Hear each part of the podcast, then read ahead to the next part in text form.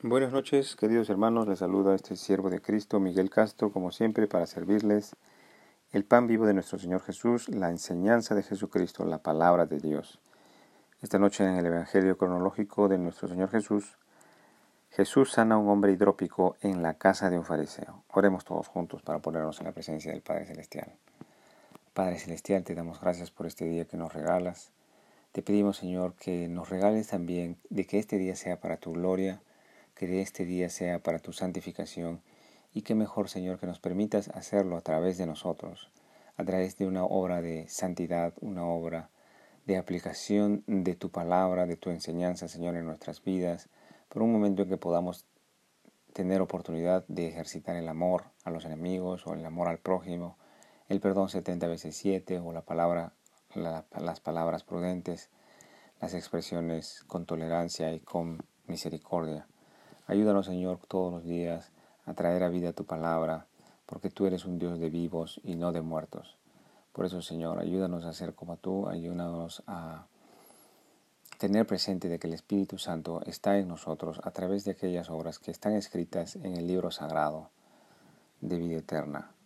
Gracias Señor por enviar a tu Hijo Jesucristo para salvarnos, para, para el perdón de nuestros pecados. En el nombre de Jesús, por los siglos de los siglos. Amén. Leemos Lucas 14 del 1 al 6. Dice, Aconteció un día de reposo que habiendo entrado para comer en casa de un gobernante que era un fariseo, estos le acechaban.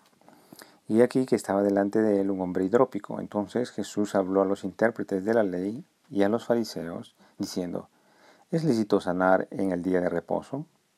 Mas ellos callaron. Y él, tomándole, le sanó y le despidió. Y dirigiéndose a ellos dijo, ¿quién de vosotros si su asno o su buey cae en algún pozo, no lo sacará inmediatamente, aunque sea en día de reposo? Y no le podrían replicar a estas cosas. Bendito sea el Maestro Jesucristo por estas palabras benditas. Y esto es lo maravilloso del Maestro.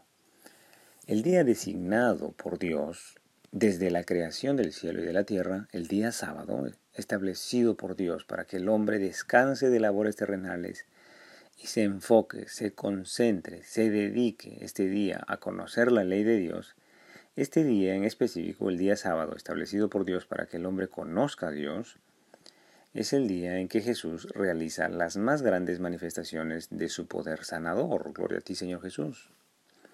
Dios mismo en la carne se hace presente en el medio de los religiosos que dicen adorar a Dios de Abraham, Isaac y Jacob. Jesucristo se hace presente en las sinagogas construidas, constituidas con el objetivo de conocer a Dios. Y en este mismo día es en que Él y su Padre establecieron para conocerlo a Él el día de reposo, esto es el día sábado.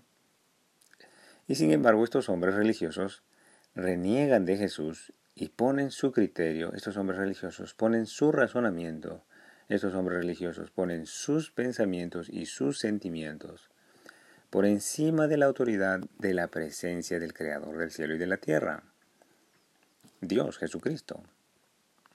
Estos religiosos se hacen presa de sus propios sentimientos, de envidia, se hacen esclavos de sus pecados, se encadenan por sus sentimientos de soberbia y de arrogancia, y se apoyan en la ley para ignorar la autoridad de lo que es mayor. Se apoyan en un legalismo sin sentido para oponerse a lo que es en realidad santo y divino, para oponerse en lo que es de gracia y de misericordia, Jesús de Nazaret, mi Señor y mi Dios. El maestro, como dice la escritura, había entrado para comer en la casa de un gobernante fariseo y estando la casa llena de invitados, estos le acechaban, dice la escritura. Y fijémonos algo importante. Este gobernante habría invitado al maestro para comer, quizás interesado en escuchar lo que tendría que decir este profeta. Gloria a Dios. Pero es importante esclarecer que sus otros invitados, asumimos, del círculo de amigos de fariseos, estaban acechando al maestro, que nos habla de los sentimientos de los corazones de estos hombres religiosos, que estaban tratando de tentar al Señor. Su corazón estaba lleno de sentimientos que no eran propios del Espíritu Santo. Es importante también tener en cuenta que este gobernante no tenía autoridad sobre sus invitados y no podía evitar este acecho de estos fariseos sobre Jesús. Me permite mi Señor tener en casa también invitados que si no conocieran a Dios, pues yo mismo les hable de Él. Y si no lo conocieran, pues que juntos perseveremos en la palabra de Jesús. Aleluya. Pero no me permite mi Señor consentir invitados en la casa a los que yo consienta sus malas prácticas y su reincidencia en el pecado. Tenga misericordia mi Señor y me ayude a corregir con amor en base a la palabra de Dios. Bendito sea el Señor Jesús. La escritura dice, y he aquí estaba delante un hombre hidrópico, y entonces Jesús habló a los intérpretes de la ley y a los fariseos diciendo, ¿es lícito sanar el día de reposo? Bendito sea el Señor Jesús. Este caso es importantísimo para nuestra fe. El maestro está preguntando en otras palabras, ¿qué es mayor? ¿El raciocinio del hombre o la palabra de Dios? Y nótese lo siguiente, que los religiosos por generaciones y generaciones de israelitas habían consagrado el sábado para prohibir toda labor de trabajo, conforme a lo que había dicho Dios. Pero se estaban cerrando, obnubilados, enseguecidos por su propia autoridad, estaban enfurecidos, pensando que el maestro ignoraba su autoridad de vigilar el cumplimiento de la ley de los hombres. ¿No era el día de reposo entonces para alabar a Dios? ¿No es, el objetivo del, ¿No es el objetivo del día de reposo para conocer a Dios y esforzarse a ser semejante a Dios? Y este es el tropiezo de muchos hombres religiosos el día de hoy. Estos hombres no se estaban dando cuenta que toda autoridad es dada por Dios y estando Dios presente en este momento en la carne, están ignorándole y no solo eso, sino que están rebelándose contra su voluntad. Se estaban rebelando contra el criterio o el juicio de Dios que jamás ha de contradecirse. El criterio y juicio de Dios, de Jesucristo, jamás ha de ser inconsistente o incoherente. Jamás el criterio de Dios ha de ser falso o mentiroso, sino puro, verdadero y santo. Bendito sea mi Maestro Jesucristo. Pero estos hombres no están en la gracia, no hay humildad en ellos, sino arrogancia y soberbia, manifestada en sus vestimentas, arrogancia en sus largos años de estudio de la ley, pero no hay piedad o misericordia en estos corazones. La escritura dice, mas ellos callaron, y él tomándole le sanó y le despidió. Dirigiéndose a ellos dijo, ¿quién de vosotros si su asno o su buey cae en algún pozo no lo sacará inmediatamente, aunque sea en el día de reposo? Y no le podían replicar estas cosas. Bendito sea el Señor Jesús. El poder milagroso del Señor hace cerrar la boca de estos hombres en este caso, y en todos los casos. Pues debiendo estos hombres ser los canalizadores del poder de Dios para arrepentimiento y para sanación, al contrario, no estaban de acuerdo con las sanaciones en el día sábado, en el día de reposo, sencillamente porque se habían cerrado en su ley, en su legalismo de no trabajar en día sábado, pero estaban desestimando, estaban ignorando y siendo indiferentes a lo más grande que persigue la ley, que es el amor, el amor al prójimo. Otra vez, ignoran que la ley persigue que es lo más grande, que es el amor al prójimo.